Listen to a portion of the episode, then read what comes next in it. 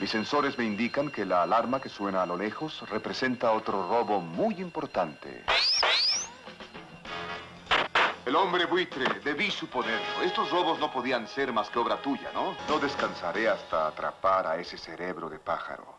Y cuando lo haga, le cortaré las alas para siempre. Spider-Man Homecoming o Spider-Man de regreso a casa es el tema de hoy en Cinemanet. Bienvenidos. El cine se ve, pero también se escucha. Se vive, se percibe, se comparte. Cinemanet comienza. Carlos del Río y Roberto Ortiz en cabina. www.cinemanet.com.mx es nuestro portal. Es un espacio dedicado al mundo cinematográfico. Yo soy Carlos del Río y les saludo desde Anchor Sound a nombre de Paulina Villavicencio, de Roberto Ortiz, de Uriel Valdés, de Elena que está el día de hoy en los controles. Y me da muchísimo gusto darle la más cordial bienvenida de regreso a los micrófonos de Cinemanet desde hace algún rato, que no habíamos tenido la oportunidad de platicar con Olivier. ¿Cómo estás, Olivier? Este, bien, Carlos, muchas gracias. Este, efectivamente hace mucho que no, no andaba yo por acá, pero muchas gracias por. Sí, creo que es culpa de los dos, pero tenemos que eh, remediar Claro, este tipo de claro asuntos. Y el tema de hoy literalmente requirió un llamado de auxilio, de ayuda, sonó la alerta. Este, y este aquí, que, así que muchísimas gracias No, por no, al contrario. acompañarnos. Y de la misma manera, eh, un poco menos infrecuente, pero no tan frecuente como antes, No Antonio Camarillo. No tan frecuente como debería. No tan frecuente como deberías, efectivamente. No, este, gracias. ¿Qué es lo que está pasando, Gracias, Carlos. Antonio y Este, Oliviera? A ver, ¿qué es lo que está sucediendo? Pues ya lo decimos ahorita, las diversas obligaciones, y- ¿no? No, tú sabes, tú sabes que agradezco muchísimo la invitación, este, que tú lanzas. La no es batiseñal, ¿verdad? La Iba a batis- decir la sí fue, batiseñal. de cierta manera sí fue como batiseñal. Es una especie de batiseñal ahí y nosotros aquí estamos, ¿no? Además, con el comentario, Olivier Fuentes lo conocemos desde hace, nos conocemos, ¿no? Como colegas en la cobertura de cine desde hace muchos años, muchos años, eh, y él participó desde siempre en la revista Cinemanía hasta que dejó de existir. Así es. Y ahora ya estás en Cine Premier, lo cual me da muchísimo gusto. Ah, lo cual nos gracias. hace compañeros. Sí, es cierto, es cierto. a los compañeros. tres aquí Colegas, en la mesa, ¿no? a los Sí. tres. Cierto, cierto. Así que bueno, muchísimas gracias Olivier Fuentes, Antonio Camarillo. Y un, un comentario nada más para nuestros amigos que nos escuchan, a nuestros amigos cinéfilos. Este episodio dedicado a esta película Spider-Man Homecoming o Spider-Man de Regreso a Casa es con spoilers. Esto es para platicar de la película libre y abiertamente, echando a perder la trama si es que alguien no lo ha visto. Así que eh, si este es el caso... Ese es un bonito momento para poner pausa y decir, queridos amigos, los vemos al rato, los escuchamos después. Si ya están de regreso o si siguen con nosotros, muchas gracias. Nunca me equivoco y debo decir que esta es la sexta película. Si las cuentas me salen bien, ¿verdad, Antonio Camarillo? La sexta película en lo que va del siglo de Spider-Man. Y si por ahí contamos, para quienes tengan la memoria de la cartelera cinematográfica en este país que es México, que algún programa de televisión live action del Hombre Araña de la década de los ochentas De los Nos- 70 en 70, realidad. de los de los 70 que 70s. nos tocó ver aquí en los 80s, Ajá. eh, la pasaron como película Yo me acuerdo. eh, con el infame título del Hombre Araña ataca de nuevo. no, no, no, no, no. Es que ¿Esa la- fue la hubo, recopilaron tres, como ¿no? tres, episo- tres Ajá. episodios. No, nueve episodios los, los este, recopilaron en tres películas que efectivamente sí las exhibieron en cine. O sea, exhibieron tres películas, yo Ajá. solo recuerdo una. Exhibieron tres, la, la que tú dices. Es la El dos. Araña ataca de nuevo, es la dos. la uno Tenía era- sentido, Ah, tendría sí. sentido. atacaba de nuevo. La uno no me acuerdo si era el Hombre Araña o era el sorprendente Hombre Araña, porque en aquel entonces creo que todavía había los cómics de, de- No me acuerdo si eran los de Mac Division o ya los de Novedades Editores. Bueno, fueron tres películas. La tercera creo que era algo así como El Hombre Araña y este El Ataque del Dragón, una cosa así, porque salían este... el, eh, ninjas y etcétera, etcétera. Y sin embargo, sí, la, sí llegaron a exhibir la serie en el Canal 4 una temporada muy corta. Sí, ¿eh? sí, yo la recuerdo bien. Sí, sí. No, yo también recuerdo haberla visto en la televisión, pero por eso más me impactaba que un producto que había sido para la Sí. tele nos lo hubieran pasado. Que pasaba a menudo, pasó lo mismo sí. con el piloto de Battlestar Galactica, claro. Ajá. ese también lo vimos aquí en cine. Galáctica Astronave de Combate Con en varios capítulos Sensor Round. Eran los tres primeros Sí. capítulos. Varios capítulos de Hulk creo que también los llegaron a exhibir en Y yo, cine. y yo sí me recuerdo viendo alguna de las tres películas con Mark Hammond, se llamaba el... Nicolas Hammond. Nicolas Hammond, Nicolas Hammond. efectivamente. Ajá. Por eso Eh, trajimos a Olivier. Gracias. Este, yo sí me recuerdo viéndola eh, probablemente en el Cine Plaza, que estaba en la colonia Condesa. El Auditorio Plaza. En el Auditorio Plaza, porque me acuerdo que en el intermedio, que era la época también de los intermedios. Claro, claro. Este, yo no, porque era como muy tímido por esas cosas, pero todos los niños de la sala, que no éramos pocos, estaban ahí trepados en la parte de arriba, que se hacía como una rampa hacia la pantalla. Abajo de la pantalla. sí. Ajá, ahí aventándose y, y haciendo cabriolas y manchicuepas propias del hombre araña. Piruetas. Las piruetas propias. Pues, pues bien, esa es la historia, ¿no? En términos de, de cinematográficos y justamente en el 2002 cuando arranca la primera película de Sam Raimi, hay una expectativa total y absoluta. Se decía que la tecnología finalmente había permitido poder llevar a este superhéroe de cómic eh, dignamente a la pantalla grande y creo que en su momento todos quedamos, eh, bueno, si no todos, la gran mayoría, muy satisfechos con el producto que nos entregó este director. Y que además, y que además había resuelto finalmente una serie de enredos, nunca mejor dicho, eh, legales que tenían que ver con los derechos Claro. del personaje. James Cameron, famosamente, Sí, durante sí, años durante trata años. de hacer la película, ¿no? Este. eh, yo no entiendo en qué momento no la hizo también, este, ¿cómo se llama? Aquí estuvo haciendo un montón de películas de, no sé, alguien como, como Roger Corman o algo así en su momento, ¿no? Y este, y también habrá sido producto de estos enredos legales, eh, en esos años el momento en el que Columbia Pictures hereda de alguna manera, yo no me sé la historia, Olivier, Híjole, cómo heredan los derechos Ajá. y toda esta complicación legal que ha venido a, a que efectivamente Columbia Sony se aferren al personaje. Claro, lo que pasa es que hace, hace años, cuando empezó Warner, lanza Superman, este, Marvel decide no, no ocuparse, no hacer ellos las producciones de sus películas, sino que vende, le vende los derechos a otros estudios, a otras... Malvenden casi casi. Malvenden, ¿no? exactamente. ¿no? Marvel, Marvel Comics. Es- exacto, sí, Marvel Comics en ese entonces todavía era Marvel Comics, ni siquiera creo que era Marvel Entertainment. Ya estaban en problemas, creo, ¿no? Este, Creo que sí, aparte, ¿no? Entonces, este... Por ejemplo, Roger Corman se quedó con los derechos de los Cuatro Fantásticos en- y, y de ahí esa película de los principios de los 90 que creo que ni siquiera se exhibió en cine. No, en ningún lado. No estaba pensada para exhibirse. Exacto, ¿no? Entonces, muchos, muchos, este... Es un cuento muy largo, la verdad, no quisiera extenderlo Claro. demasiado. El caso es que sí, efectivamente, Columbia queda con los derechos de Spider-Man. No me acuerdo si primero eran de James Cameron y luego él se los pasó a Columbia, la verdad es que no recuerdo muy bien. Pero sí, efectivamente, James Cameron durante mucho tiempo trajo ese proyecto y, y- y hubo muchos chismes de que, que si Leonardo DiCaprio iba a ser este Peter Parker, etcétera, etcétera. O sea, ya saben, ¿no? Ahorita Como- ya puede ser el tío Ben, así como las- Así como vamos, yo creo que sí.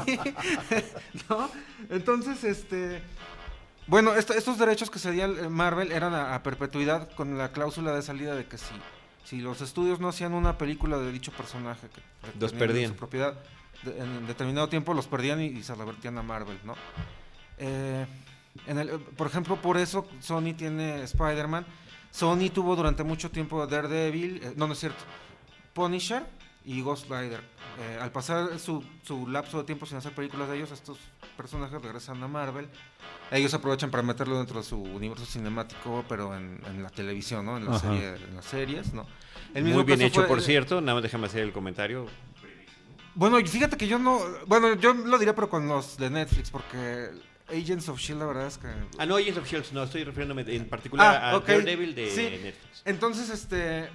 Sony también tenía... O Punisher. Diabólico, como tú lo conociste. Como Como nosotros lo conocimos. Diabólico Como tú como lo lo, conociste conocieron, este... en la página impresa en nuestro país. sí, exactamente. Eh, 20th Century Fox tenía Daredevil, tenía este, los Cuatro Fantásticos, tenía los X-Men, perdió Daredevil, por eso Daredevil regresó a él, pero no ha querido soltar este X-Men. Y se ve que tiene X-Men y todos los mutantes, por eso sigue habiendo cada X, cada dos, tres años sale una de Cada los X-Men. Cada X tiempo. O Wolverine, ¿no? Entonces este, ellos sí se ven que no, no piensan este, Soltarlo soltarlo. Obviamente, cuando Marvel Entertainment empieza a tener mucho éxito con su universo cinemático Marvel, con películas de Iron Man, Vengadores, etcétera, pues quiere hacer todo lo posible por, por regresar al, al- al héroe que era el icono de Marvel, que es el Hombre Araña, ¿no? Pero Sony no lo suelta porque pues también es la gallina de los huevos de oro para ellos. Entonces, este, llegan a un acuerdo sin precedentes porque no Sin hay no hay, antecedentes, no hay no- convenio no. económico de por medio, sino que, ok, tú me lo prestas para mis películas y yo te lo presto para las tuyas y, y ya, ¿no? Y fue y, y en serio es así como como por eso eh, y entonces El Hombre Araña debuta en el universo cinemático Marvel en la película Civil War. Pero esto viene a raíz de, del fracaso, vamos a decirlo, de las dos películas dirigidas Ah, también, por por Mark supuesto, Webb. claro, ¿no? claro. Sony este, pues, le va fatal con la segunda película de Mark Webb. Este, ya estaba el proyecto de la tercera película y de spin-offs del universo del Hombre Araña y todo eso se va para atrás. Six y todo eso que querían hacer, Exactamente, ¿no? sí, sí, sí, ya, ya, ya había todo eso, eso y pues todo, hecho, todo eso se fue para atrás. Y de pronto, bueno, a primeras de una conferencia de prensa y avisan que el Hombre Araña va a ser parte Está del de vuelta en casa. Está de vuelta en casa. Exacto. Yo creo que por eso podemos decir que sí le puede quedar el título este, que le pusieron Sí, ahora, pues es ¿no? un, es un juego, Sí, ¿no? Al final de un palabras juego de es palabras un juego ahí, eh, con este asunto, y que, que es más amplio de lo que parece y mucho menos tiene que ver con el título de la traducción literal, prácticamente literal del español, ¿no? De regreso a casa. Pero bueno, con estos antecedentes, nada más brevemente, ¿no? Mencionando cómo nos fue con esas películas, recordemos también que hubo mucha decepción por la película 3 de Sam Raimi. Que sin embargo fue una película muy exitosa económica- Económicamente, económicamente, ¿no? Bueno, es como hablar de los Transformers, o sea, sí, económicamente les va increíblemente bien. Claro, Pero. ¿con quién fue la decepción? ¿Fue con el gran público? ¿Fue con la crítica? ¿Fue con los fans de Hueso Colorado? ¿Quién habrá sido el, quien se sintió más decepcionado? yo, del- yo personalmente me sentí muy decepcionado. Te puedo hablar como desde mi butaca de espectador. Sobre todo después, primero del gran arranque que tuvo la primera película. Y de la gran película que es Spider-Man. La 2, dos. Y de la 2, que, segunda. que La es dos, todavía es- superior, ¿no? Sí, sí, sí. A la, a la- con un Que, gran que hay- yo, yo lo sostengo, para mí sigue siendo una de las dos o tres mejores películas de superhéroes que se han hecho jamás, en realidad. ¿Dos o tres? Sí, por supuesto. Qué atrevido comentario. Sí, no, no, no, no. No sé, Olivier, ¿tú qué pienses? No, bueno, yo este también la considero de las mejores.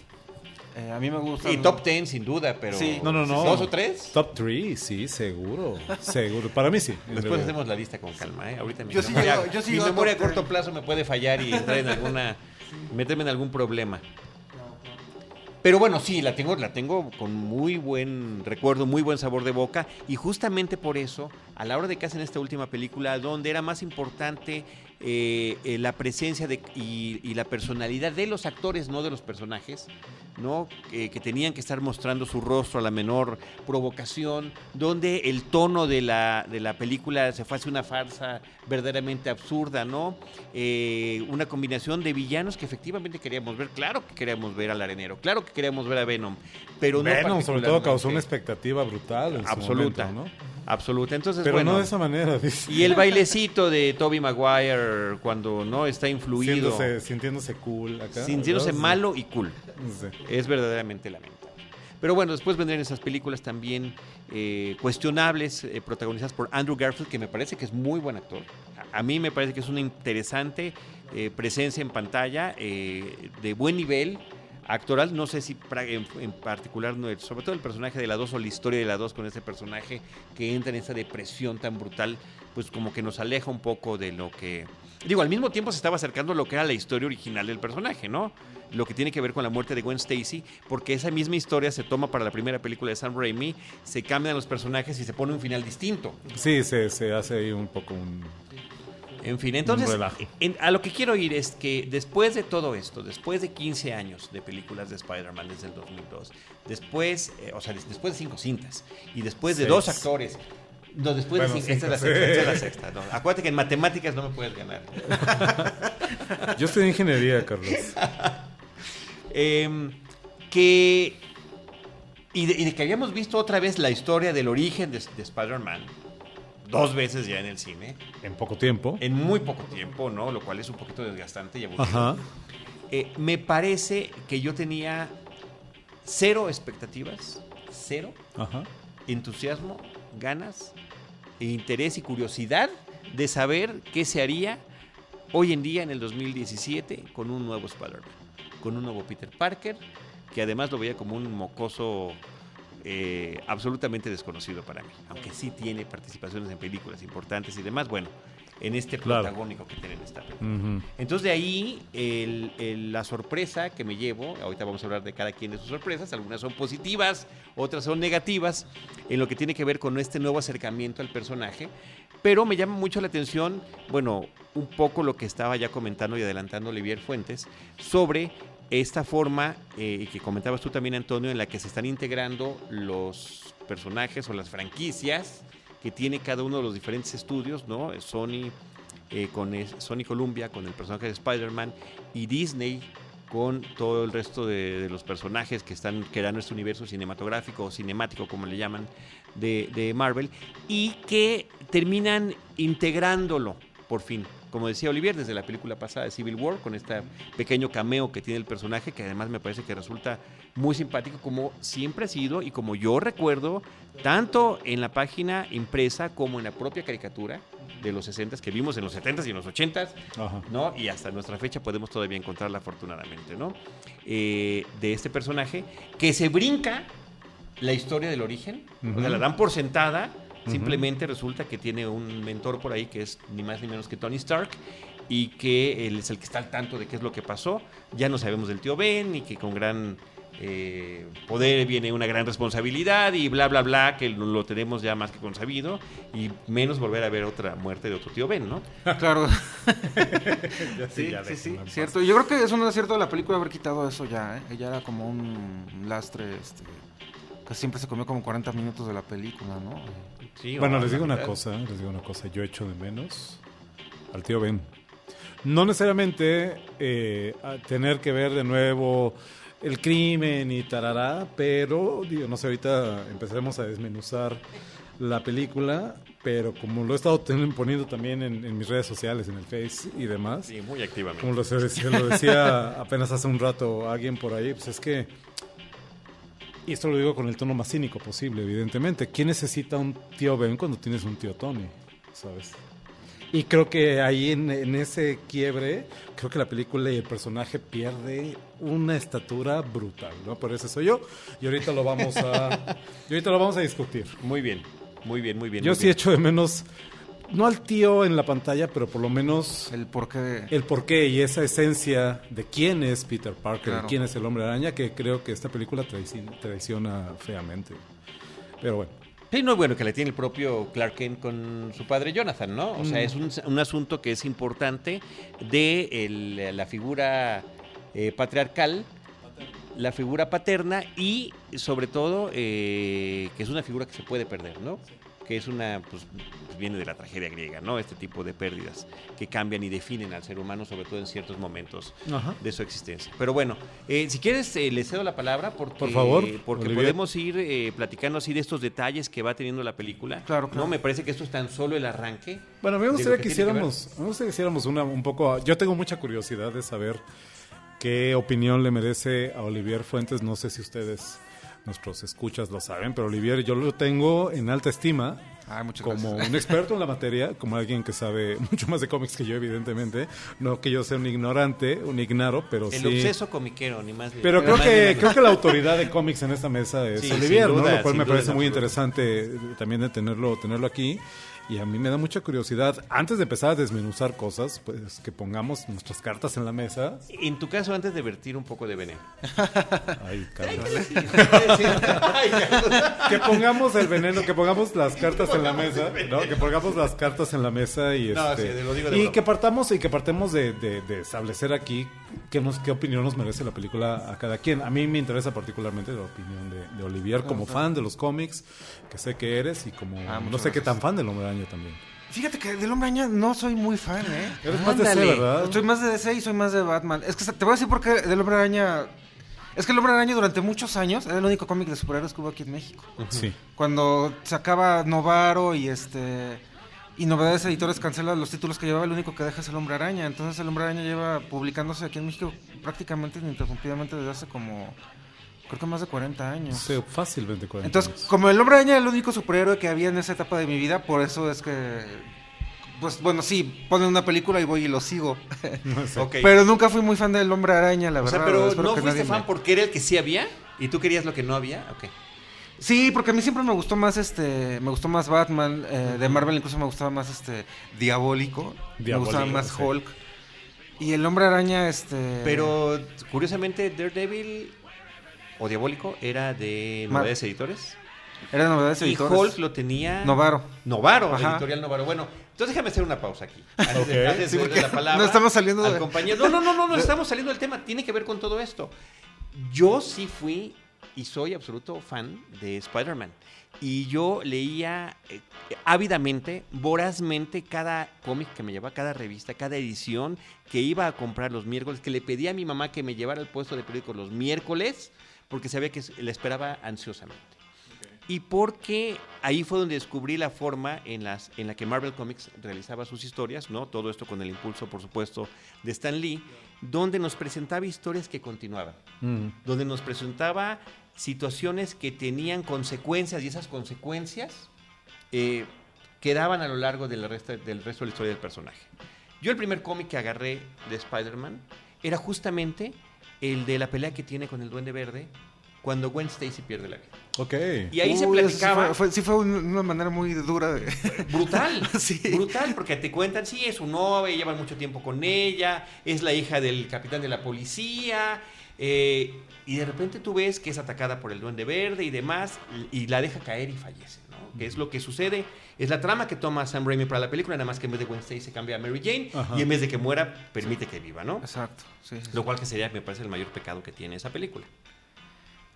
Bueno, es que ya En que- términos puristas y de Bueno, historia. Ok, sí, claro, sí, no nos desviemos. Se hizo un El, silencio. el- punto, el punto, el punto, el punto es ese, que había consecuencias, que los personajes evolucionaban, Claro. que la historia avanzaba y no era como un cómic de Batman Exacto, o de Superman, claro. que en el mismo cómic veías tres o cuatro historias donde ninguna tenía nada que ver con la otra. Claro. Donde podrías tener en la parte de adelante la historia de Superman adulto con Lois Lane y en la parte final, ah, una de eh, Villachica, ¿no? Claro. Vamos a ver una historia de Y Smallville. Krypto. Y, y el perro Crypto, ¿no?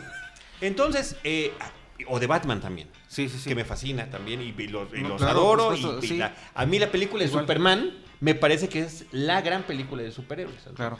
Y es la que define y es el parámetro para todas las demás. Y sin ella no estaríamos aquí ahorita, creo yo. Bueno, o sea, me refiero que Hablando sin ella tema. no, ha- no habría todo lo que hay ahorita. Exactamente, sin duda, tema, sin duda, sin duda, Sí, sí, sin sí. duda, sin duda. ¿no? Entonces, bueno, por eso, por eso para mí es un superhéroe muy importante y sí la relevancia de sus partes de sus, en caricatura, en la serie animada, de en la serie de televisión eh, live action y después en estas supuestas películas que hubo, ¿no? Muy bien, van mis cartas entonces. Sí. ¿Dónde estoy ¿Algo yo más? parado? ¿Algo más? Sí, este. Es que creo que ahí está, ahí está el, el éxito de, de que tuvo el hombre araña eh, cuando salió en los cómics primero. Y creo que de ahí puede venir el éxito del hombre Ara- araña de ahorita. Eh, cuando salen los cómics del hombre araña, el hombre araña era un, un, este. Era un joven preparatoriano. En ese entonces los jóvenes no eran super- los superhéroes titulares de su propio este, cómic, ¿no? Sino que eran, si acaso eran el ayudante de, ¿no? Robin era el ayudante de Batman, este, Speedy era el, ayudante de Flecha Verde, Aqualad el de Aquaman. Si había un joven vestido de superhéroe es porque era el ayudante de un adulto. Entonces eh, ahí viene, Stan Lee viene a romper eh, poniendo al, al joven como el superhéroe titular, ¿no?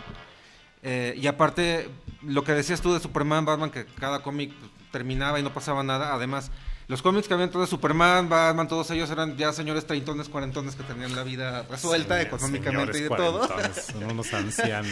Entonces, eh, esa es parte del acierto también, que eh, el hombre araña ser un adolescente, eh, Stan Lee entonces en los guiones empieza, empieza a presentar los problemas que tiene de, de bullying en la escuela, de que si la chava le gusta y no le hace caso, de que, si- de que no tiene dinero, ¿no? De que sus tíos lo mantienen pero él no tiene dinero, de que si la tía May siempre está enferma, Se tiene que poner a chambear, de que ¿no? tiene que poder a chambear, de que si pelea con un villano y le destroza el traje, lo tiene que coser él en su casa, ¿no? Entonces todo eso, llega un momento en el que se hace más atractiva la vida de Peter Parker que lo que pasa con el superhéroe, ¿no? Y creo que, que esa, esa esencia era la que sí tenía el- las películas de Sam Raimi. Y, y creo que eso sí lo tiene un poquito ahorita esta, aunque, a pesar de que concedo lo que dice Antonio de que al no faltar, al faltar el detalle del asesinato del tío Ben, falta el, el por qué yo me dedico a, luchar Claro. contra el mal, ¿no? Claro. Fuera de eso, creo que eh, yo la estaba viendo y dije, un momento que era más interesante todo lo que estaba pasando a Peter Parker. Y hasta dije, ah, ya se va a poner el, tra- el traje del hombre araña. No, que no se lo ponga, que no se lo ponga. ¿Qué va a pasar con la chava, no? Y así. Entonces creo que creo que en ese sentido eh, esa, esa parte sí la está rescatando la, la, la- Esa película. Y puede que eso tenga un éxito porque pues, ya si te fijas todos los, los superhéroes del universo Marvel al, al cual se integró el Hombre Araña ahora pues todos son adultos, ¿no? Y todos son este todos son el Capitán América, todos son acá y, él pues Todos es son señores cuarentones. bueno, no, aquí, aquí ya no son cuarentones porque pues no, ya no. Pero este pero esa es la ese puede ser un atractivo este muy muy muy grande, ¿no? Este Ok. Muy bien. Tu Decía- antecedente entonces. Mi antecedente, decía, ¿dónde estoy yo parado aquí en el tema de los superhéroes? Eh, no, no soy un experto en el tema como nuestro amigo Olivier. Eh, creo que me manejo, que me defiendo, ¿no? En cuanto, en grandes líneas, en cuanto a quién es quién en el mundo del cómic, qué pasa con Marvel, qué pasa con DC. Eh, sobre todo en el caso del cine también, creo yo, he estado más pegado ahí. Y si bien eh, multitud de cómics pasaron por mis manos cuando era yo niño y cuando era adolescente, pues no, no me puedo llamar un experto ni mucho menos, ¿no? Eh, yo soy de la generación para la que Batman era este señor simpático, ¿no? Que venía corriendo. Y este, que pasaba en la televisión junto con el avispón verde, tal vez, ¿no? Y que tal vez mi única o mi primera referencia en cuanto al hombre araña eran estas caricaturas psicodélicas de las que sí. hablabas hace un rato, sí. que podían ser el Deliciosamente viaje. Sí, Sí, no, sí, todo un mucho. trip, ¿no? Este, mucho. Una cosa, una cosa delirante completamente, que me encantaban, la verdad es que me gustaban mucho, pero de nuevo, yo soy muy consciente de que no eran ni de lejos adaptaciones fieles a lo que estaba pasando en, en la contraparte, en la página impresa, en el cómic, ¿no? Este, ya lo decía yo hace rato, eh, estoy de acuerdo con Carlos, creo que efectivamente el Superman, Richard Donner, el Superman de Richard Richard Donner es pues la vara contra la que seguimos midiendo cada película de superhéroes, queramos o no, que ha salido. Creo que el Batman de Tim Burton es una aportación que sin embargo son películas que aprecio más como películas de Tim Burton que como películas de superhéroes. Sobre todo la segunda que me gusta muchísimo. Batman Returns es una de mis películas favoritas de Tim Burton. Eh, y creo, ya lo decía, que Sam Raimi hace un gran trabajo, por lo menos con dos de tres, efectivamente, de sus adaptaciones del Hombre Araña en 2002, 2004 y 2007. Y sin embargo que además la tercera no la podemos hacer a un lado porque en conjunto como trilogía creo que hay ahí una sola entidad de alguna manera, ¿no? No se trata nada más de decir la 2 es mejor que la 1, pero la 3 es la peor. O sea, creo que al final la trilogía es la aportación de Raimi al personaje para bien y para mal, ¿no? Eh, no, no vi las de Mark Webb, ya lo decía hace rato, y no habría visto esta película si Carlos del Río no me tuerce la mano para ir a verla, este, porque pues en realidad no, no tenía mayor interés. En, o sea, a diferencia de ti, preguntarte qué estaría pasando con el hombre araña en el año 2017, para mí creo que haber visto tres películas de hombre araña es más que suficiente, ¿sabes? Pero ese soy yo. La vi, ¿no? Y eso creo que era el punto. Y este, y si bien no puedo decir que sea un fiasco y un completo fracaso y que sea la película más horrenda que he visto, ni mucho menos. O sea, creo que es una película competente, que es lo menos que le pides a una película que ha costado 180 millones de dólares, ¿no? Eh, sí creo que es una película que poco favor le hace a la herencia, a la historia del personaje de Peter Parker, del Hombre Araña, y que si la compara sobre todo con la trilogía de Raimi, incluyendo la tercera película como conjunto, decía ahorita, eh, definitivamente para mí sale, sale perdiendo. Eh, insisto, yo no soy fan, pero como aficionado, si ustedes quieren, eh, ¿cómo decirlo? Casual, más que casual, con un interés evidentemente en el fenómeno del cómic, yo siento que esta película traiciona en muchos sentidos el espíritu del hombre araña, ¿no? Lo ponía también en mi face eh, después de ver la película o ayer, no me acuerdo. Este, para mí de entrada este Peter Parker, este Peter, este Peter Parker es un nini. Ni estudia ni trabaja. Yo no lo veo preocupado por la escuela, no lo veo abrir un libro en toda la película.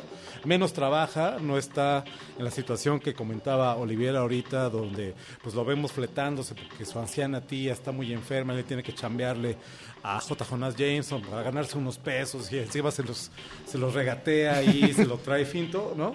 Este, pues este no tiene mayor dificultad en ese sentido. La tía May nos la han hecho tan joven. Pues yo supongo que esta tía May no tiene ningún problema. No está enferma, evidentemente. No, no, no. Está joven para trabajar. Me se, queda ve, claro. se ve muy sana. Me- se ve muy sana. Se me queda claro. sana. Me queda claro que la chica, porque es una chica. Bueno, yo sé que está. Marisa no es tan Tomei. joven Marisa Tomei, pero se sigue. Pues cuarenta- conservando. cuarentona. No, es otra cuarentona. y entonces, este, pues me queda claro que no tiene problema para trabajar la mujer para sostener a su, a su, a su sobrino Peter y mucho menos cuando ya lo decíamos a falta de un tío Ben, ahora tenemos al tío Tony, pues que viene literalmente a resolverle la vida a Peter. Para mí este conflicto fundamental no de las películas de Raimi, sino el, el- del personaje a lo largo de su historia, en los cómics, en la televisión, etcétera, este dilema terrible de enfrentar, donde Peter Parker es un chico superdotado, es hiper inteligente, tiene un IQ altísimo, es un genio, pero aún así tiene que cumplir con la escuela y tiene que estar en las clases y no se puede dar el lujo de fallar porque sus tíos también cuentan con él en ese sentido, ¿no? Que además cuando muere el tío Ben se tiene que poner a trabajar para ayudar a su anciana tía que está enferma y no puede trabajar. Y que entonces tampoco puede trabajar porque tiene que ser el hombre araña, ¿no? Claro. Y entonces parece que es muy conveniente ser el hombre araña y que se pueda tomar fotos mientras está ahí para vendérselas a J. Jonas Jameson y sin embargo una y otra y otra vez pues tiene que dejar a un lado la cámara y ponerse su, su chama como superhéroe y que una y otra vez tú, tú lo decías ahorita Olivier pues no puede ganar haga lo que haga no puede ganar Exacto. o, Sí, o- sí. o falla en la escuela o falla en el trabajo o falla como el hombre araña O falla en su relación sobrino, romántica. Ajá, o falla o con la falla chica, como- exacto. exactamente y nomás no puede ganar el pobre chico creo que esa ese dilema profundo y ese conflicto que es lo que hace tan humano al personaje de Peter Parker slash el hombre araña creo que esta película pff, lo suaviza completamente insisto desde el momento en que yo no me parece que Peter tenga ningún problema en la vida no este eh, la tía está joven no está enferma eh, la escuela parece que no le importa gran cosa, además, y si tiene algún problema con el traje, con pues ahí está el tío, El tío- Tony, el tío ahora, Tony. el tío Tony para, para ayudarlo. Yo siento que en ese momento el personaje pierde conflicto y pierde profundidad de una manera lamentable. Creo que, pues sí, creo que tienes mucha razón, fíjate. Eh, digo, a pesar de que a mí me, me- Bueno, yo estaba como Carlos también al principio, no tenía la verdad muchas ganas de verla. Ajá. Este, fui gracias a él. Pero ya no. Ahora estoy como Antonio. Ahora estoy co- No, me, me gustó bastante, pero sí había un gusanito, un, la voz, una vocecita que mientras la estaba viendo, y creo que es esto lo que dice, lo que dice Antonio, es- eh, era más o menos eso. De entrada no, no me... Bueno, hay una gran contradicción entre eh, la- la- los recursos que le da Tony Stark, ¿no? Porque primero le da este super traje que pues, prácticamente viene siendo otra armadura de Iron Man. Sí, literal. Y luego se lo quita y le dice, ah, es que tienes que estar más en la calle, ¿no? y, y todo el tiempo que traía ese traje yo era lo que estaba pensando. Dije, es que el hombre araña, la esencia del hombre araña no- es que no tenía toda esa tecnología a su disposición. O sea, tenía sus, los, los disparadores que... Que, eran- Que él había inventado. que él había inventado, esa era también una muestra de la mente científica de, de- de Parker, ¿no? Y ya, y nada más, ¿no? Y si acaso la lucecita esta del hombre araña y... Bueno, el, el rastreador arácnido, ese sí también era invento de él, ¿eh? Desde Sí, cómics, desde los no, me primeros acuerdo, cómics, ese sí. Ajá. Y ese nunca había salido en ninguna de las otras películas. Pero fuera de ahí, todo lo de, de- todo lo demás de, de- el traje hablándole y todo eso, este, llegó un momento que dije, no, no. Por eso me pareció muy, muy, este, como digamos una tablita de salvación cuando decide ir a enfrentarse al buitre, pero ya sin, sin toda esa tecnología, sino ya con su traje de calle. ¿no? Claro, eso es lo que esperarías Con su pijama. por la Exacto, con, sí, Con su pijama sí, ¿no? Entonces digo, bueno, eso todavía, todavía lo pudo haber salvado. No me gustó que al final le hubiera regresado el traje. Yo me hubiera gustado más que se hubiera quedado con el traje de calle para precisamente para salvar esta esencia que tú dices, ¿no? Ujú, ujú. Pero bueno, esas las cosas que yo Te digo, aunque sí me gustó, te digo, no estoy totalmente Pero ¿dónde te, te voy a decir las- por qué, te voy a decir ver, por qué. A ver, mira, eh, efectivamente, tienes razón, no se puede discutir lo que estás diciendo en Ajá. términos de lo que tiene que ver con la esencia de Peter Parker, el hombre araña. Definitivamente tienes razón. Sin embargo, esta película está dando por hecho que toda esa parte ya sucedió y pasó de alguna manera y lo cambia. Concédeme esto ahorita lo que, Ajá, en lo que, ajá, en lo que planteamos nada más cuál es el asunto. Lo que a mí me interesa de este Peter Parker cinematográfico, mucho más joven, mucho más esbelto, mucho más preparatoriano, es el que en verdad definitivamente tú percibes que sí está en la preparatoria. Es más de secundaria en realidad, ¿no? Que a los pues 15, 15 años, Ajá. 15 años es justamente cuando estás haciendo esa transición, ¿no? Ok, ajá. Entre la, la- aquí en México, entre la secundaria y la preparatoria, ¿no? Eh, y eh, donde vemos cuál sería la reacción de un verdadero adolescente ante una poder o facilidades o estar cerca de los superhéroes o tener este tipo de aventuras. Lo cual se juega con el tema del blog que va realizando, que además me pareció interesante, que todo lo que habíamos visto en Civil War lo viéramos a manera de eh, flashback eh, a través del blog que él había realizado y cómo había llegado hasta ese momento, que definitivamente de alguna forma no nos lo habían explicado, por una parte. Después, lo que mencionaba Oliver hace rato, el universo eh, académico del personaje. Estas inquietudes con el sexo opuesto, las inquietudes de la amistad, del mejor amigo, de los secretos, del interés hacia el sexo opuesto, de, la- de lo que puede ser la popularidad o la no popularidad del personaje, cuáles son sus conflictos, el bullying, todo eso que está viviendo de manera regular y sobre todo el sentido del humor que maneja el personaje, que a mí me parece que siempre ha sido fundamental. A pesar Sí. de todo lo que le está pasando, Exacto, sí. el hombre araña, el hombre araña, Ajá, no ajá. Peter Parker, el hombre araña es un, pero ese, su alter ego es verborreico Ujú, Sí. exacto. y se la pasa pitorreándose de todo. Sí, sí, sí. A tal grado que esa situación lo lleva a la que viene a ser una de las escenas más interesantes de la película, que es el encuentro con el personaje de Michael Keaton, que no hemos mencionado para nada, en- eh, hacia la parte final. Que viene siendo súper forzada, Sí. pero que me parece que es interesantísimo que sea la voz lo que finalmente lo delata. Sí. Entonces, y eso, si le sumas a eso, queridos Olivier y Antonio, que, y amigos que nos escuchan, que la película resulta también un homenaje, a mí me parece muy sentido, muy claro, muy evidente al cine de John Hughes, a un John Hughes que como realizador cinematográfico, como guionista y como director, se enfocó en una serie de comedias y de temas, pero que particularmente las obras que más destacan de él, que además ya falleció, eh, tienen que ver eh, con la situación del adolescente y de estos eh, clichés que parecería que estuviéramos viviendo, ¿no? La chica pobre con el papá viudo, el ricachón que es el, el engreído de la escuela, el interés romántico que pues que sí es el que el que eh, con el que se identifica, pero que también tiene una serie de problemas personales y familiares. Y aquí la película está haciendo eco de todo eso. Eh, y me parece que un eco favorable y un eco, un eco disfrutable, que seguramente, la- seamos absolutamente honestos, ¿no? la mayoría de los, de- del público eh, millennial que está viendo esta película, pues no tiene estos antecedentes, pero seguramente sí sus papás que están o, o que los acompañan a los ver la película. ir al cine. Pero independientemente de que identifiquen o no el, el antecedente, lo que sí queda claro es una forma, eh, un estilo que tiene que ver con el cine comercial estadounidense en uno de sus mejores momentos, eh, de brindarle a una situación que no necesariamente nos pega el funcionamiento de una, o la- por ejemplo, el homecoming, estas fiestas de graduación o fiestas ocasionales que tienen los personajes eh, eh, juveniles en las películas de Estados Unidos, ya sea Back to the Future, o ya sea una serie como Heroes, o ya sea como en este, como en este Spider-Man Homecoming, ¿no? Que tienen, nosotros no tenemos ese tipo de fiestas, ¿no?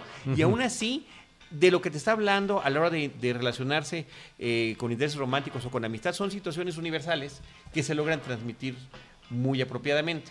Y creo que esa parte es una de las que yo más disfruté de la película y que como dice Olivier es la que más te termina llamando la atención. Que hasta cuando dices, ching, ya se va a volver a poner el traje, ¿no?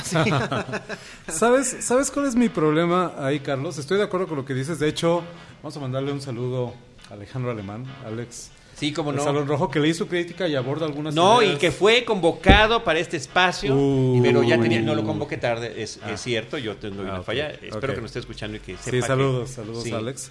Este, él menciona el tema específicamente de John Hughes y esto, este, eh, ¿sabes cuál es mi problema? Que no me lo creo, no lo compro.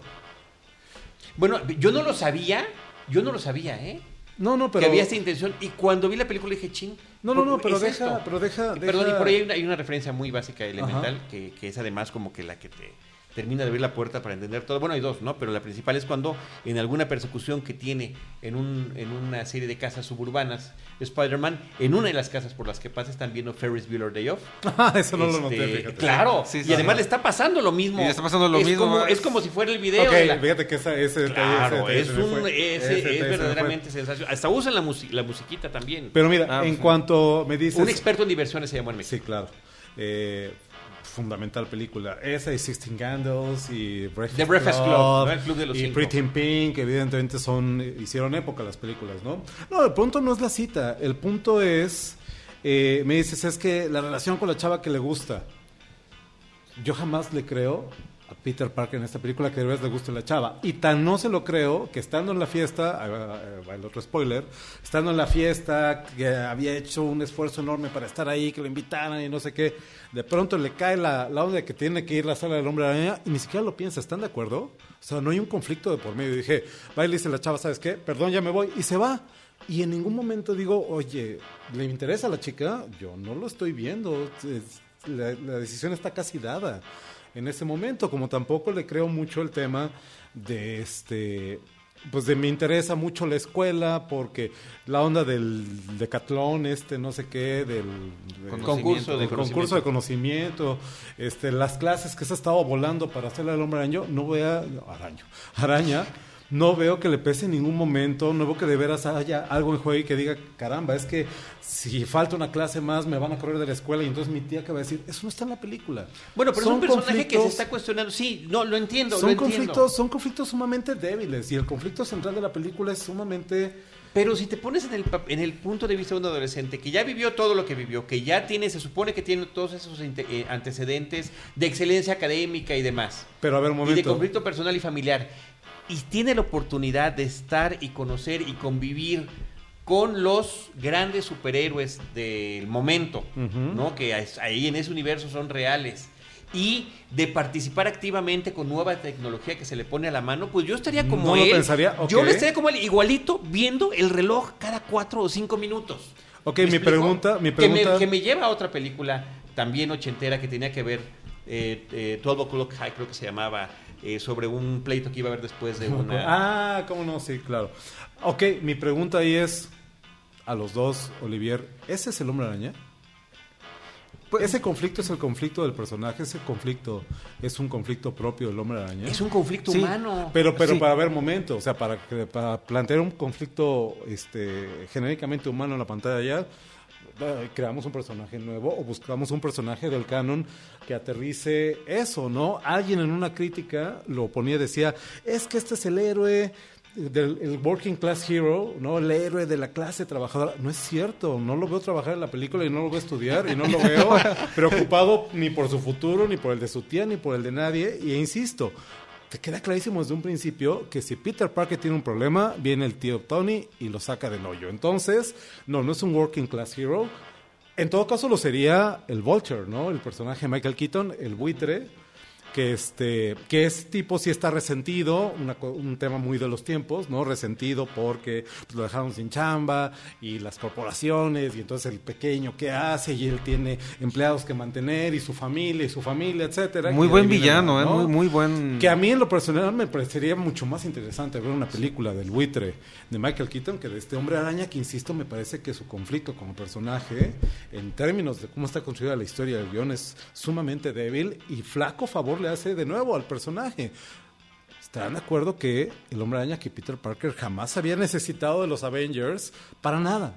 O sea, no digas para que eh, lanzaran una película que estuviera en condiciones de competir y de resarcir los daños hechos por las malas decisiones de Columbia, ¿no? Sencillamente, o sea, como personaje, Peter Parker jamás necesitó a Tony Stark para que lo ayudara. a hacer Definitivamente, nada, pero al final ese es el ese es el gancho que están utilizando por, por esta situación corporativa de la vida real Sí, que tiene sí, que claro. ver con la alianza de par de compañías o tres a final de cuentas porque Marvel es finalmente la que los termina uniendo Ajá. para poder hacer suceder algo y es de qué manera vamos a poder integrar al universo cinematográfico de Marvel a Spider-Man pues es esta esta es la opción y esta es la, esta, esta es la propuesta que tenemos. ¿no? Ahora, en ese sentido, tampoco se aleja tanto de la forma en la que está construido el universo e impreso de los cómics de Marvel. Ok, de acuerdo. donde decían, si todos, si los, si los cuatro fantásticos viven en Nueva York y los Avengers viven en Nueva York Y el hombre vive en Nueva York. pues en algún momento se tienen que Se cruzar. tienen que- claro, claro. ¿no? ¿Cómo le hacen para decidir quién atiende cuál Sí. llamada Claro, o cuál es claro, ¿no? claro, claro, Entonces, bueno, Claro, esa parte supuesto. para mí,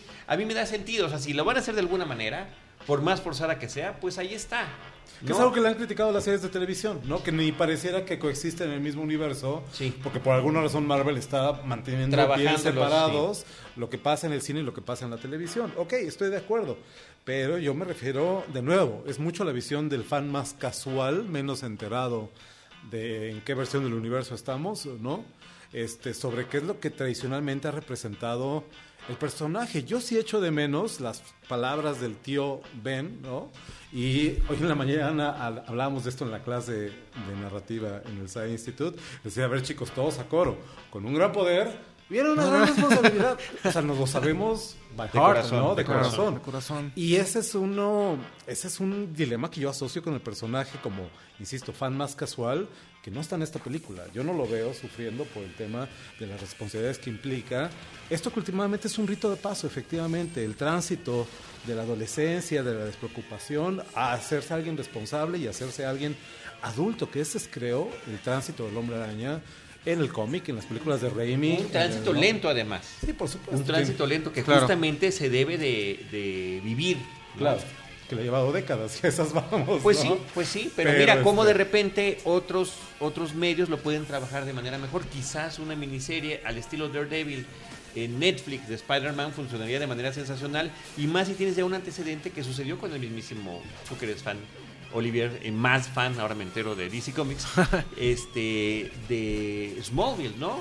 Donde, si bien sí, claro, tuvo muchos de los eh, clichés de las series juveniles, Juveniles, sí, o adolescentes contemporáneas, pero sí exploraba qué hubiera pasado con Clark Kent conforme iba descubriendo cada uno de sus poderes, ¿no? ¿Cómo es esa primera vez que él siente esta situación en la que, en la que puede desafiar la gravedad? ¿No? Y es durante un sueño, está durmiendo y de repente está flotando, ¿no? Como si hubieras tenido un wet dream. O la primera vez que descubres que tienes visión de rayos X y que estas pueden, no solamente puedes ver eh, a través de las cosas, sino que además puedes generar calor y destruir, ¿no? Y lo vas descubriendo y tiene sus consecuencias que lo vayas teniendo, eh, sabiendo poco a poco. Claro, Eh, Sí, claro, nos daría para todo eso y para más. Sin embargo, se está integrando a algo que ya está prefabricado y que es parte de un gran proyecto económico eh, para un público global en un término lo más comercial y absoluto. Claro, y que ahí podríamos abrir otra tangente de la discusión donde creo que hay pues, también aristas que, que debatir, ¿no? Y que tiene que ver con el concepto de franquicia, ¿no? Este mismo concepto de que si tú vas al Starbucks aquí en México, en Londres o en, en Rumania, la taza de café te sabe exactamente igual, exactamente igual, pues aquí es lo mismo, exactamente, ¿no? Este, quien dirija la película, quien escribe la película, hay ocho guionistas en esta película de Hombre Araña, ¿no? Debe de saber, no como una película de Mark Webb o de Sam Raimi, que creo que ahí es donde está para mí El tema autoral. el tema autoral. Claro, Tú claro. sabes que yo soy Sí. un, un defensor de la teoría del autor y que defiendo al, al director slash guionista como el autor de la película.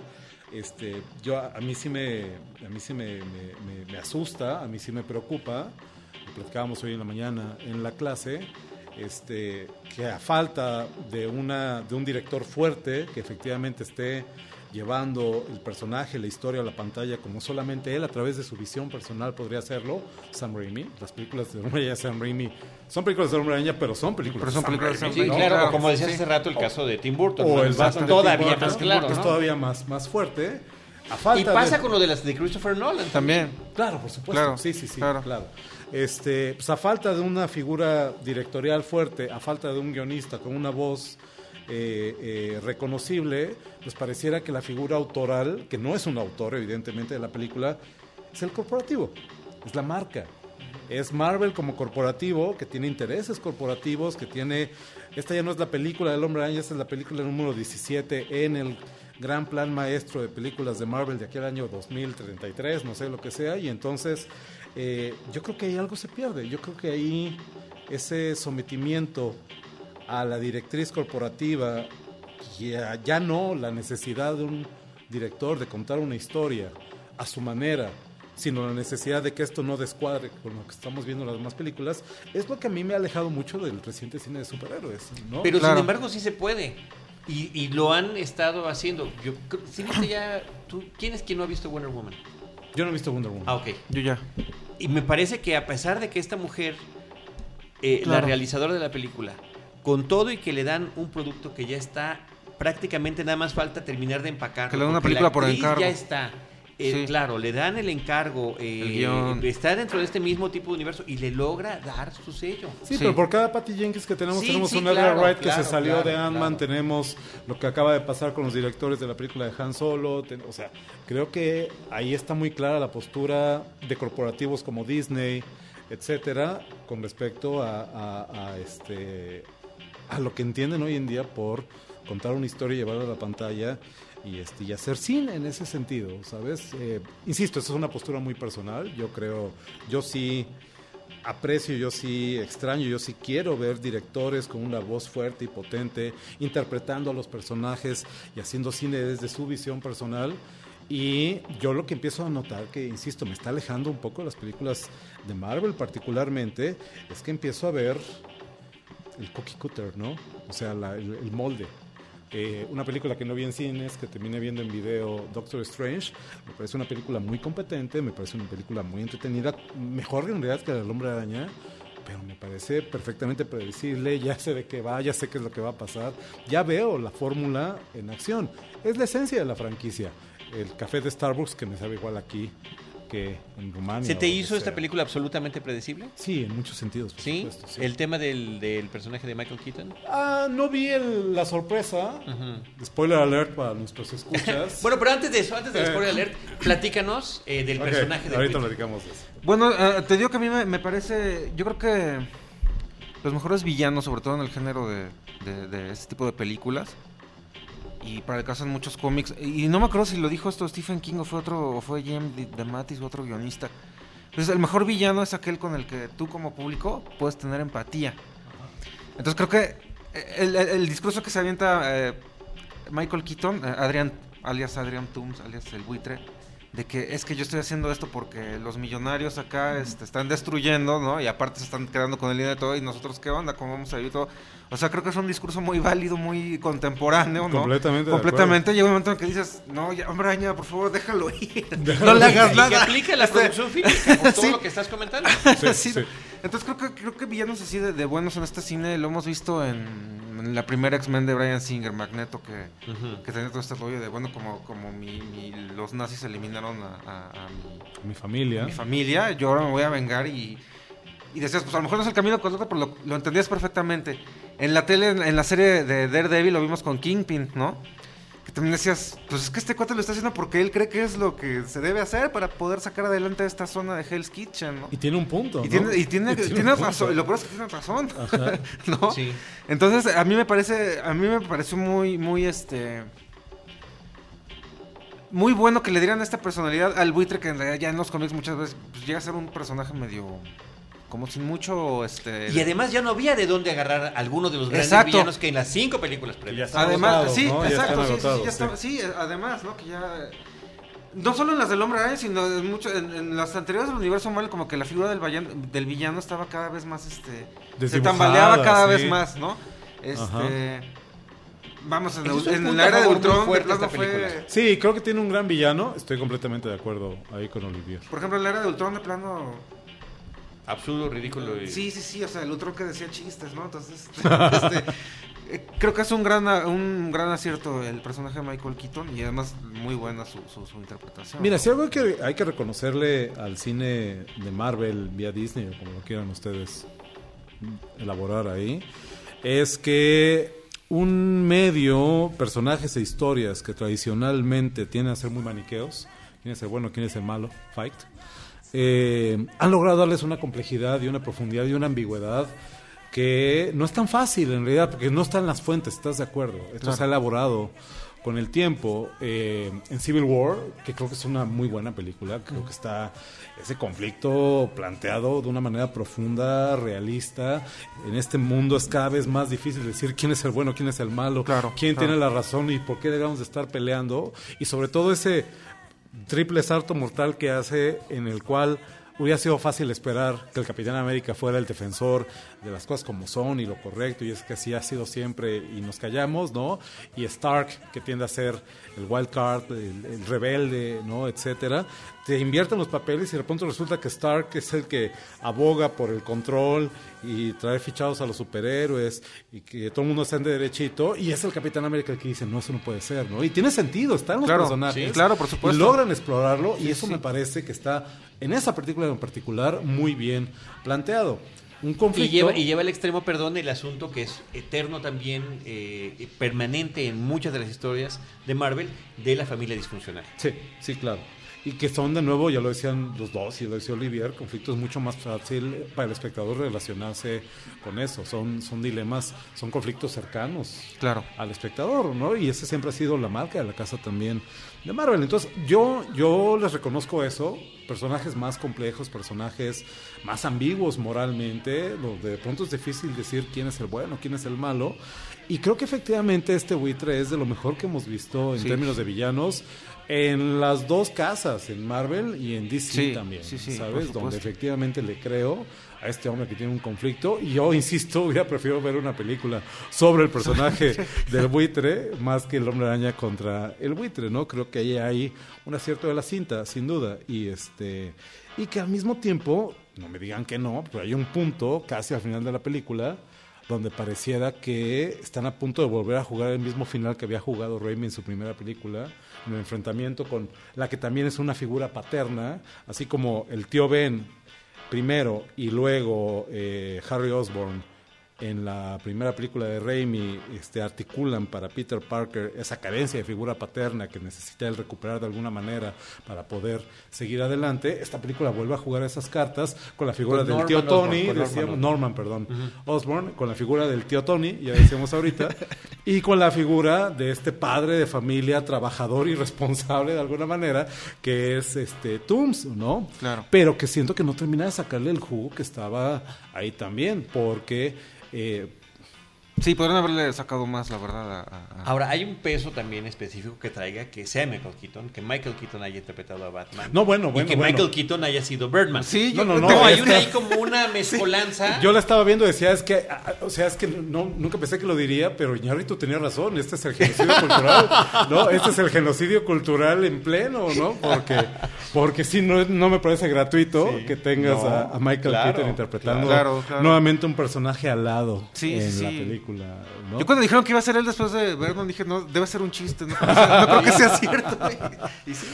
Y sí. Interesante, Y, sí, ¿y y qué sí. tal? Y ahí viene el famoso twist, ¿no? Ajá. Que tiene que haber una vez más, yo me regreso a John Hughes, Ajá. a esa escena ineludible donde en algún momento el joven tiene que ir a la casa de la chica a ir a buscarla ponerse para, bien para el la- pantalón y conocer y tocar el papás. timbre, y, conocer- y tocar el timbre Tocar el timbre y que le abra el y papá. yo dije estaba yo emocionado dije ¿y cómo irá a ser el papá? Madre. y tómela ¿no? Sí, sí, sí. Entonces, me parece que es una, insisto, forzadísima, pero muy divertida, fuerza de tuerca, y luego te lleva a esa escena sensacional en el vehículo. No, y hay un enfrentamiento entre los dos al final, que insisto, parece por un momento que van a volver a jugar el mismo final de la primera Spider-Man, salvo que creo que Raimi tiene los arrestos para matar al personaje y aquí parece que nos lo van a guardar para hacer algo con él más adelante, que es propio de estas franquicias, series interminables de películas, ¿no? No hemos mencionado otra cosa que a mí me parece que a mí me da cierto escosor, que es la cuestión de la corrección política en la película, ¿no? Donde personajes como Flash Thompson, que siempre había sido el guapetas, el jock deportivo, ¿no? Este galán y El fuerte, caucásico rubio. y el Exacto, rubio, sí. etcétera. Pues ahora resulta que es un chico hindú incluso más flaco que Peter Parker, ¿no? Que en ningún momento le creo que de veras lo esté bulleando, sobre todo porque ese también está en el equipo de matemáticas y en el equipo de la escuela de no sé qué. Y dices, a ver, ¿dónde quedó ese conflicto de la popularidad contra este... eh, Contra el la nerd, el Claro, nerd que de veras claro. es inteligente y demás, ¿no? Este, el interés romántico de Peter, que pues no tengo evidentemente ningún inconveniente en que sea una chica negra, pero este reveal final, de nuevo otra sorpresa de la película en el último minuto de la misma, donde esta chica simpática, porque me parece de lo mejor de la película, ¿no? y Michelle el amigo se también, llama. ¿eh? Sí. El amigo me parece que está muy ocurrente. El amigo nerd, con el que algunos nos identificamos más que otros. Pero sabes, por lo que veo. Pero sabes, pero sabes, este, yo qué cosa no podía dejar de pensar ahí durante la película. En Troll Hunters y Guillermo del Toro. Creo que esa mecánica del chico que no puede estudiar porque es un superhéroe cuando nadie lo ve y su amigo el gordito simpático y chistoso es su sidekick y es el hombre del cuarto de control y no sé qué, eso lo hace infinitamente mejor. Troll Hunters, Guillermo Sí, del Toro en Troll Hunters. pero que con mucho más tiempo. Con mucha más exposición. Pues sí, Ahí vamos pero otra está vez muy al de desde lo que puedes. de la serie, sí, ¿no? como no, desde el arranque. Pero bueno, regresando a este reveal del final, donde esta chica Michelle, muy simpática, este, no sé cómo, cómo la describirán ustedes, ¿no? Que siempre tiene el comentario este, sarcástico, eh, apunta, en la punta de No, la y que parece que los está su- estudiando los demás. Es una Daria. Es exactamente una Daria. Daria. ándale, sí. Que al final, que al final cuando no sé qué cosa le preguntan, oye, ¿tú cómo te llamas? Por cierto, bueno, yo soy Michelle, pero me pueden llamar MJ, ¿no? Híjole, me lo decía... Pero no tiene el pelo rojo. Me lo, decía, me lo decía mi chava así, a ver, a ver, a ver, momento. Mi MJ es pelirroja, ¿sabes? Y creo que todos sabemos por qué, ¿no? Las pelirrojas tienen onda. Entonces, no es nada en contra de esta chica, ¿cómo se llama la actriz? Este... Zendaya. Ajá. Pero, ah, no sé, a lo mejor estoy viéndome muy clásico aquí, pero a mí me gusta mi Mary Jane pelirroja, a mí me gusta mi Tu Peter Flash, Parker. tu Flash Thompson, güero. Eh, pues también, ¿no? Y me gusta mi Peter Parker, Working Class Hero, que de veras se tiene que partir el lomo para salir adelante y no tiene al tío Tony ahí para rescatarlo cuando tenga cualquier problema. ¿no? Claro, claro. Pues mira, yo esto de la- de- también esto de la corrección política ya metida con calzador, a mí también llega un momento que me fastidia. Eh, no, no, hasta eso no tengo nada en contra de que cambien personajes que no son este muy icónicos. O sea, aunque sean personajes secundarios del cómic que no son muy icónicos, pues no, no tengo problema, ¿no? El problema está cuando, por ejemplo, son personajes eh, como la versión anterior de los Cuatro Fantásticos, este, no la anterior, perdón, la última. Sí, sí, sí. Que además se notaba que los, los, o sea, lo hicieron así por el tema este de la corrección política y ni siquiera se molestaban a abrir los cómics para ver que Johnny era hermano de Susie y por lo tanto no podía Susie ser güera y Johnny afroamericano. Sí, claro. ¿No? Entonces, O sea, ¿cómo lo resolvieron? Ay, tu- ay, tuvieron que resolver eso. Ah, es que ella es adoptada. Ay, ella es adoptada, claro, Me la gustaría adoptada- ver la las estadísticas de las Sí. familias de afroamericanos que los dejan adoptar este Sí. hijos Sí, güeros, literal, pero bueno, literal, ¿no? literal, claro. Entonces, este, cuando son, los personajes son ya icónicos es cuando me, me molesta más este tema de la corrección política. Cuando no, pues la verdad, fuerzas. Aunque aquí sí se nota demasiado, los- o sea, los cambios fueron Para- muchísimos, pa- ¿no? Sí, para Eh, dar demasiada diversidad sobre Exacto, todo al grupo de clases. ¿no? exactamente, sí, sí, sí. Que de nuevo, forzadísimo, entiendes, entiendes que no es orgánico a la historia, sino que es parte de un diseño. Exacto, sí, sí, sí. donde estamos tratando de apelar al mínimo común denominador de la audiencia y entonces como Exacto, claro, la claro. película es carísima y hay mucho en juego, todo el mundo tiene que ver esta película porque si no no nos sale, ¿no? Y Ah, entonces exactamente. pues, me parece que ahí ya estamos sacrificando algo que es importante y esencial del storytelling, de una historia y de cómo la cuentas, ¿no? Este, en favor de otras, de otras cosas, que de nuevo, yo soy el primero que defiende que una película, y sobre todo una película cara, pues sea comercial y tenga que hacer dinero, recuperar su inversión y que podamos seguir yendo al cine a ver estas películas. Pero Pues creo que hay muy un bien, punto tanto en, donde... Claro. en Estados Unidos como aquí en, en México y en Estados Unidos acabó en primer lugar y ya estado recopilando dinero donde la han presionado. Sí, no lo dudo, porque ya lo decíamos al principio, creo que la película cumple con lo que esperas de una película de superhéroes hoy en día. A mí lo que me preocupa es lo que estamos esperando de películas de superhéroes hoy en día. Oigan, pues ya nada más para concluir eh, el, el tema del final final, ¿no? De las escenas post créditos que son las que siguen conectando Mm. películas de superhéroes y la presencia que no mencionamos de muy simpática, me parece Esa que broma muy recurrente, oportuna, ese gag y recurrente. aunque sea repetitivo y reiterativo, No, es que es sigue- chiste, es un running gag, ¿no? Que el Capitán América haya grabado una serie de videos que le pongan a los muchachos para enseñarles buenos modales en las escuelas, ¿no? Me acordaba de las, de las caricaturas de He-Man cuando al final salía. Y entonces recuerde, ¿no? Sí, dando la moraleja. La moraleja de la Dando la historia moraleja. que- Bueno, pues ahí estaba el Capitán América dando la moraleja. Y aquí hay una escena intermedia durante los créditos, ¿no? A mitad de los créditos, eh, como para continuar la historia, qué pasa cuando llega eh, Vulture a la prisión, con quién se encuentra.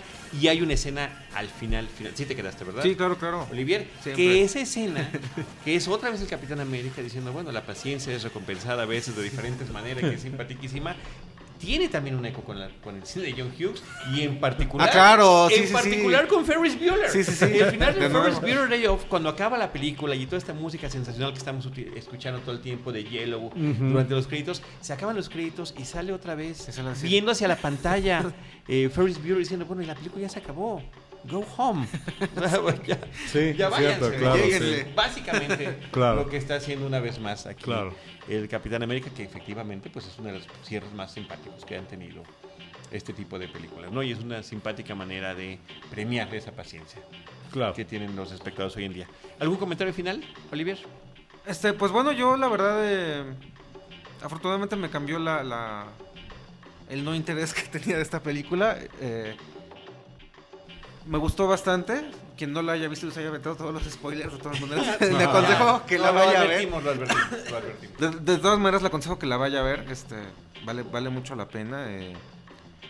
Incluso se valdría la pena una segunda vista para poder captar todos los, este, Esas referencias. esas de- referencias, este, los otros vi- los otros villanos que están también ahí, que salen ahí. El escorpión Este, está por ahí, El escorpión, ¿no? eh, Este- impacto, este, sí, sí, todo esto, ¿no? Eh, fíjate que hasta que estaban los créditos finales me di cuenta que, el- que le ayuda al buitre a, desarrollar sus aparatos es este de Tinker, el pensador que era Mm. enemigo de los cuatro fantásticos. No, Mm. no había, no lo había pescado hasta el No final. sabía, no sabía. No, pero bueno, este, entonces, pues sí, este. Y bueno, aquí muchas gracias a, a Carlos Dardó por haberme invitado. No, al contrario, Oliver, muchas y gracias. por haber organizado esta, Lo- a los dos los tuve obligar esta interesante, esta interesante charla. ¿No? Este. Eh, el cine de superhéroes se ve que va todavía para largo. Eh, voy, a, voy a retomar un poquito lo que decía Antonio de, de esto, de cuestión de que. Pues ya, eh, incluso hasta los directores están ya renunciando, ¿no? De, de- a Sí. la hora de hacer las películas. Creo que esta, esta, esta, esta, esta como receta va a provocar que en algún momento otra vez vuelva a surgir el, el autorismo en, esta, en este Mm. tipo de películas. Yo creo que... Que sí se necesita sí. una, una voz más fuerte, una visión más Claro, original, sí. un- una aportación, ¿no? La, la- la adaptación no es solamente llevar al personaje de la página a la pantalla, no es solamente adecuarlo a los tiempos y a las modas y a la corrección política, también de la reinvención, creo yo, del personaje va de la mano este, una visión de un eh, cineasta que haya crecido con esos personajes que le signifiquen profundamente Claro, por supuesto. que sea también que nos recuerde una y otra vez qué le dimos a esos personajes, por qué siguen siendo relevantes, por qué podemos tener, decíamos al principio, 40 años viendo películas del Hombre Araña y, y- y ahí sigue y ahí seguirá. Eso, eso a mí me encanta, ¿no? Yo suelo, yo también le recomendé a mis alumnos hoy en la mañana que fueran a ver la película, sobre todo porque me interesa como caso de estudio para mi clase de narrativa, pero este yo a menudo bromeo con esta idea de que de, de pronto digo, no es que a mí el cine de superhéroes está logrando lo imposible, que es empezar a quitarme lo geek, ¿no? Como que me empiezo a fastidiar y yo estoy, yo esta, eh, esta agota- este agotamiento eh, en cuanto a los superhéroes y este tipo de películas, pues ya lo empiezo a sentir Es también, preocupante, es preocupante. ¿no? Este, creo, creo, creo que cabe ser exigente y creo que cabe pedirle más a las películas porque una y otra vez nos han demostrado que pueden darnos más. Y ahí tenemos ese Superman, y ahí tenemos ese Batman de Burton y el de Nolan, y ahí tenemos esa Spider-Man 2 de Sam Raimi, que son grandes películas, ¿no? Yo no entiendo por qué tenemos que conformarnos con menos. Muy Esa bien. sería mi reflexión. Antonio, pues muchísimas gracias. Gracias a ti, Carlos. Eh, nada más recordar sus redes sociales, sus twitters. Eh, yo soy eh, arroba obseso comiquero. Híjole, ¿sí te sigo? Olivier, no me acuerdo. Creo que no, creo que no, creo que no. ahorita En Twitter no. En Facebook sí, En Facebook pero sí, en pero en Twitter, creo que no. tal vez no. A mí en Twitter me encuentran en cualquiera de, de mis dos eh, cuentas, en la personal que es arroba acamaril, con una L al final, como el Antonio Camarillo, y en la que trato de utilizar más para cuestiones del cine, del cine de horror particularmente, de mis cursos y talleres, ese tipo de cosas, que es arroba necrofilmia, con M. Necrofilia. Muy bien, pues muchísimas gracias, Olivier, Antonio. Nosotros nos despedimos recordándoles también nuestras redes sociales. Arroba Cinemanet, facebook.com diagonal Cinemanet, Cinemanet 1 en Instagram y Cinemanet 1 en YouTube. En cualquiera de esos espacios, nosotros les estaremos esperando con cine, cine y más cine.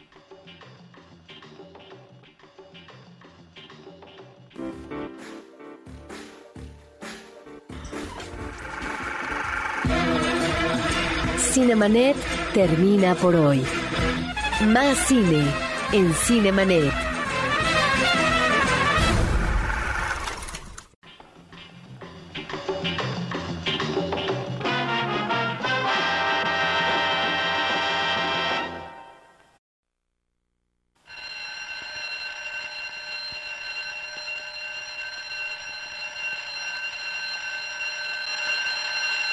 Mis sensores me indican que la alarma que suena a lo lejos representa otro robo muy importante.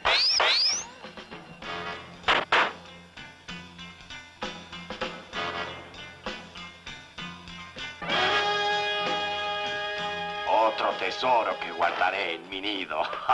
El hombre buitre, debí suponerlo. Estos robos no podían ser más que obra tuya, ¿no? Apártate, arácnido vulgaris.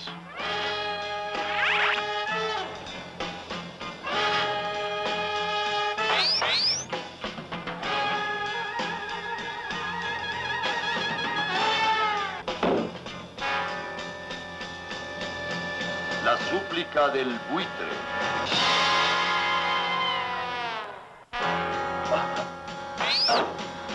No descansaré hasta atrapar a ese cerebro de pájaro.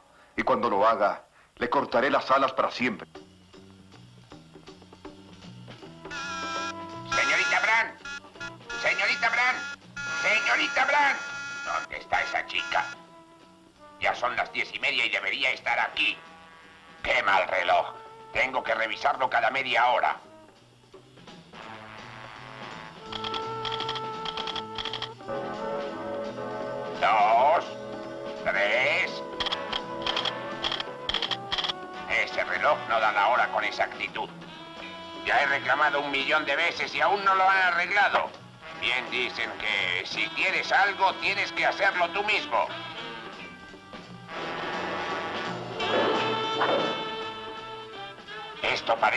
Desde hace siglos.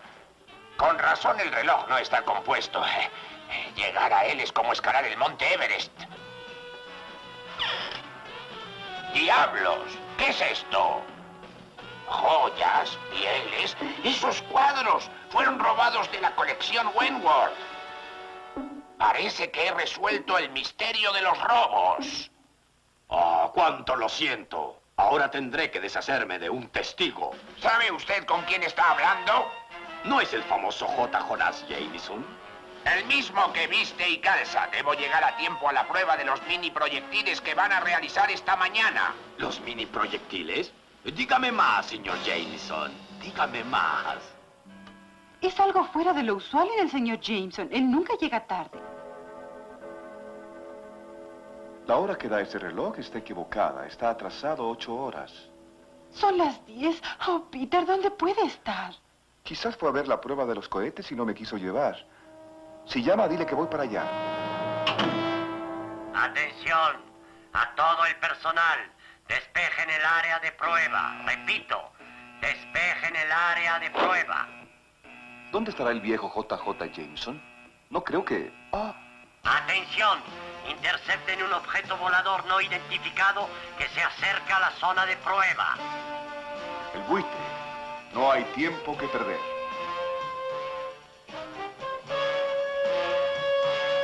Con este cohete seré el rey del espacio.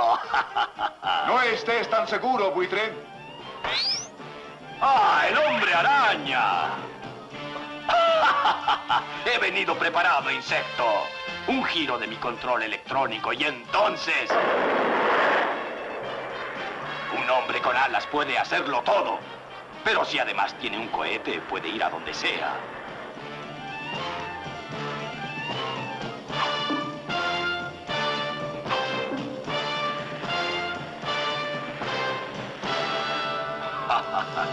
¡Han robado el cohete! Cuide sus palabras, Jameson. Exijo que me desate enseguida. Lo siento. Hoy tendrá que dejar todos sus compromisos. No puedo hacer eso. Tengo que ir al aeropuerto a recibir a unos importadores de diamantes. Llegarán en helicóptero y tengo que estar presente. ¿Importadores de diamantes?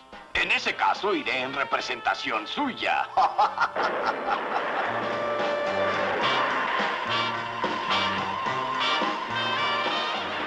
Piloto, reduzca la velocidad y entrégueme los diamantes.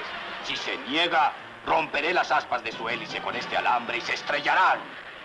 Es muy raro que Jameson falte a dos importantes citas en un día. Creo que Betty tiene razón al pensar que algo le ha ocurrido.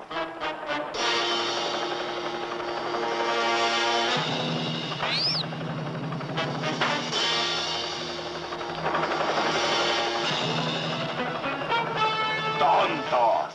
Con mi poderoso cohete Puedo eludir cualquier ataque.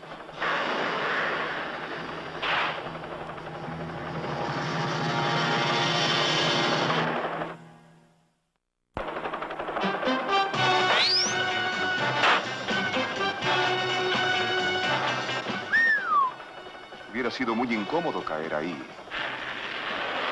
Muy bien, buitre, vuela ahora, pero lo pagarás después.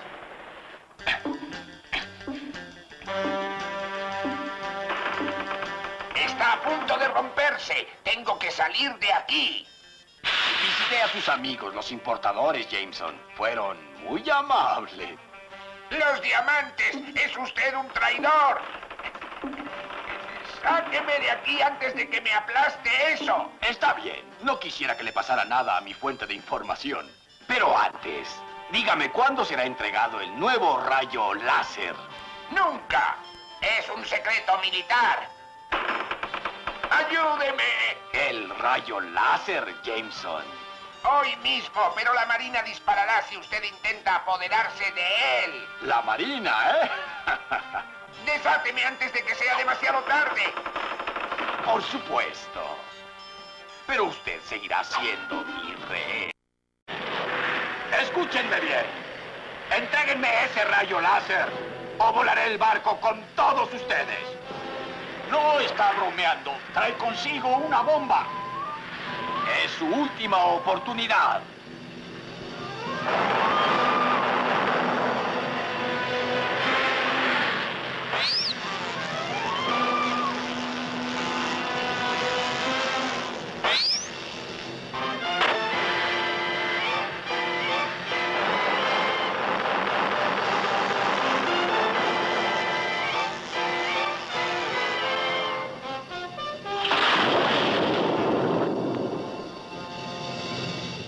El cepillo emplumado ha puesto un huevo muy explosivo. Le diré al señor Jameson que le llame tan pronto como llegue aquí. Si es que llega. ¿Ninguna información sobre el jefe? No hay rastros. Busqué en todos los cajones de su escritorio y todo lo que encontré fue esa nota sobre el reloj de la torre. Tú sabes cómo le disgusta ver que ese reloj no haya sido reparado. Le demostraré a ese pillo que no hubiera debido retenerme.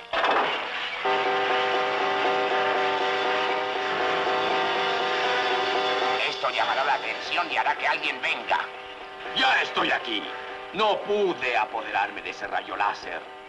Pero no fallaré en mi siguiente cometido, que es deshacerme de usted. El reloj. Parece que se volvió loco. El señor Jameson ha publicado varias veces que... Peter, ¿a dónde vas? Algo me dice que en el reloj está lo que busco. ¡Auxilio! ¡Socorro! ¡Auxilio! Voy a tener que buscar un nuevo nido. Tienes razón, buitren. Te proporcionaré una hermosa jaula con barrotes de acero. Quítame esto, hombre araña. Ya era hora de que llegaras. ¡Suéltame de aquí! Se dice por favor. No seas ridículo. ¡Suéltame! Por favor. Si no me obedeces, te voy a- Muy bien. Hasta luego. Por favor, hombre araña, suéltame. ¿Qué fue lo que dijo? Dije...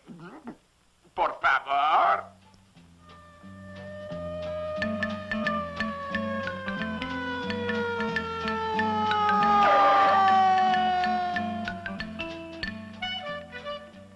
¡Bájenme antes de que suene el reloj! ¡Auxilio!